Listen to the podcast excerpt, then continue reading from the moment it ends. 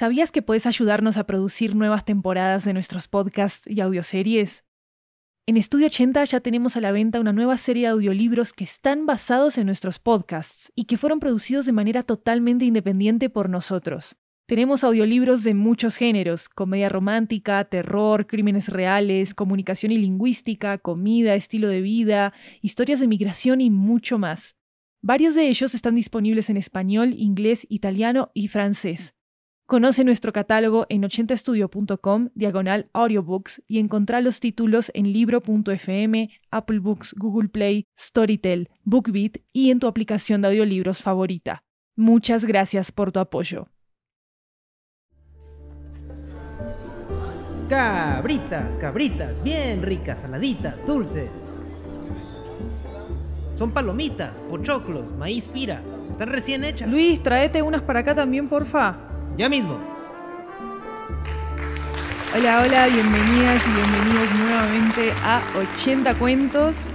Y como ya saben, esta es una antología de cuentos latinoamericanos en audio que recorre toda la región. Yo soy su anfitriona, Maru Lombardo, y hoy vamos a escuchar una historia en español que nos llega desde Santiago de Chile. Este relato nos toca especialmente a quienes sentimos la distancia aparentemente interminable que causó el distanciamiento social durante la pandemia y que aún así buscamos todas las formas posibles de volvernos a conectar con otras personas. Y también trata sobre cómo la lectura en compañía puede ser una forma más que efectiva, diría yo, de encontrarnos con otros. ¿Tienen todas sus cabritas preparadas? Son las palomitas, por cierto. Bien, porque acaba Nuevas Lecturas, escrito por Ariana de Sousa García.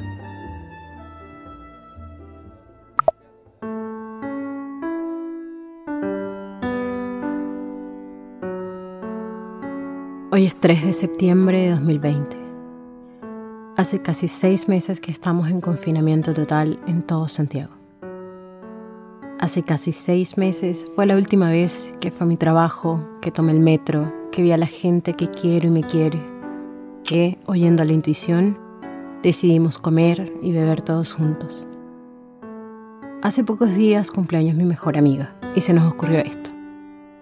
Vestirnos de gala y encontrarnos en el supermercado para hacer las compras juntas a modo de celebración llevarnos lo necesario para nuestra fiesta individual vía videollamada, en las que normalmente, luego de un tiempo prudencial, cada quien termina haciendo sus cosas con la otra a la mano.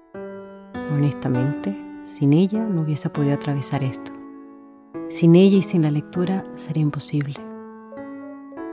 Hoy he comenzado La ausencia de la luz, un libro que todos los lectores de Godwin habíamos estado esperando con mucha impaciencia y que finalmente ya desde esta tarde podremos leer. Nunca antes fui de libros digitales. Me gusta la materialidad, tenerlo en mis manos, medir su peso, sentir el papel entre mis dedos, oler las páginas, pasar mis ojos por la tipografía, escuchar el crujir al pasar las hojas, doblarlas, anotar en ellas. Pero este es el mundo de hoy y estoy decidida. Nadie me hará spoiler. Uf, la ausencia de la luz es lo mejor que leí Acabo de terminar La 2020. ausencia de la luz. Hace años que no subrayaba. ¿Están leyendo el último de Goodwin? Dejen lo que están haciendo y vayan. Para no dejar de intentarlo muy a pesar de toda la incertidumbre, del rechazo, del frío. Para poder ser capaces de amar todas las cosas hermosas que jamás habíamos visto y que ahora forman parte de nosotros. Para poder formar nuevos hogares a cada lugar al que vamos, para que todo tenga sentido. So much to tell. If anyone see this, please read with me. Hashtag absence of light. Mm. ¿Ubicación? Shanghai. Quiero esto mismo. Si alguien se anima, acá estoy. Hola, ¿leemos? ¿Hablas español? Eh, esto fue totalmente inesperado. Hola, rareza. No entiendo. ¿Si te llamas Kun? ¿Sigues en Shanghái?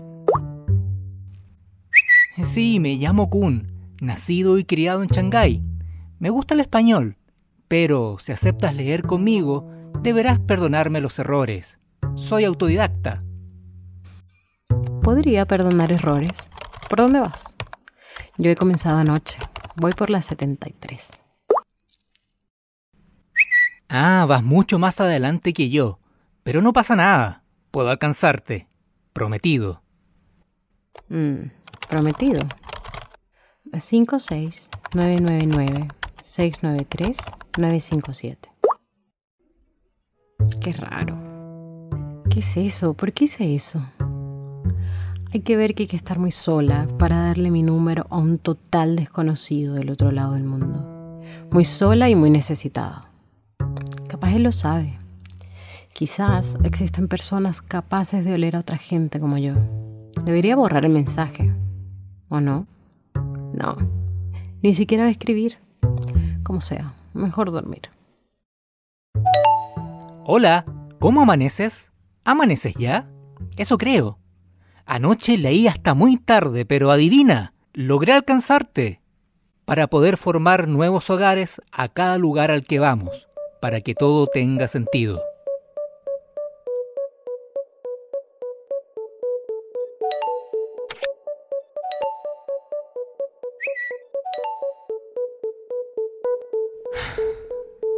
Fin. Precioso, ¿no? Sí. Sí, precioso. Gracias por esto. Gracias por leer conmigo. No, gracias a ti por darme la oportunidad.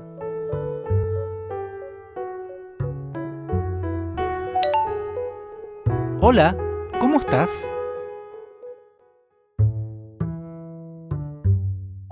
¿Estarás bien? ¿Qué estarás haciendo? Me gustaría que escribieras, que aparecieras. Le siento muy cerca, muy dentro. Y aún así me pregunto de qué serviría seguir hablando si hay 18.837 kilómetros entre nosotros. ¿Para qué alimentar algo que no tiene posibilidades reales? No tiene sentido. ¿A quién se le ocurre permitirse pensar siquiera en trazar algo desde Santiago hasta Shanghái? La literatura me ha dado tantas cosas, me ha permitido tantas cosas. Qué bonito coincidir con Kun. Qué necesario sentirse acompañado, leer junto a otros, saber que cada lectura es única, que la resonancia es propia y colectiva al mismo tiempo, y que hay algo importante, algo potente en ello. En un mensaje que escribe alguien, que corrige otro, que edita alguien más, que leemos otros y que le recomendamos a muchos más. Que todos, incluso en este silencio, incluso mientras todo allá afuera colapsa, estamos juntos en ese mensaje, en ese viaje y ese artefacto. Esa misma literatura lo ha traído hasta mí y yo, yo me permito trazar algo desde Santiago hasta Shanghái, hasta donde sea. Te mando este mensaje porque acabo de descubrir algo. La conexión y la distancia miden lo mismo.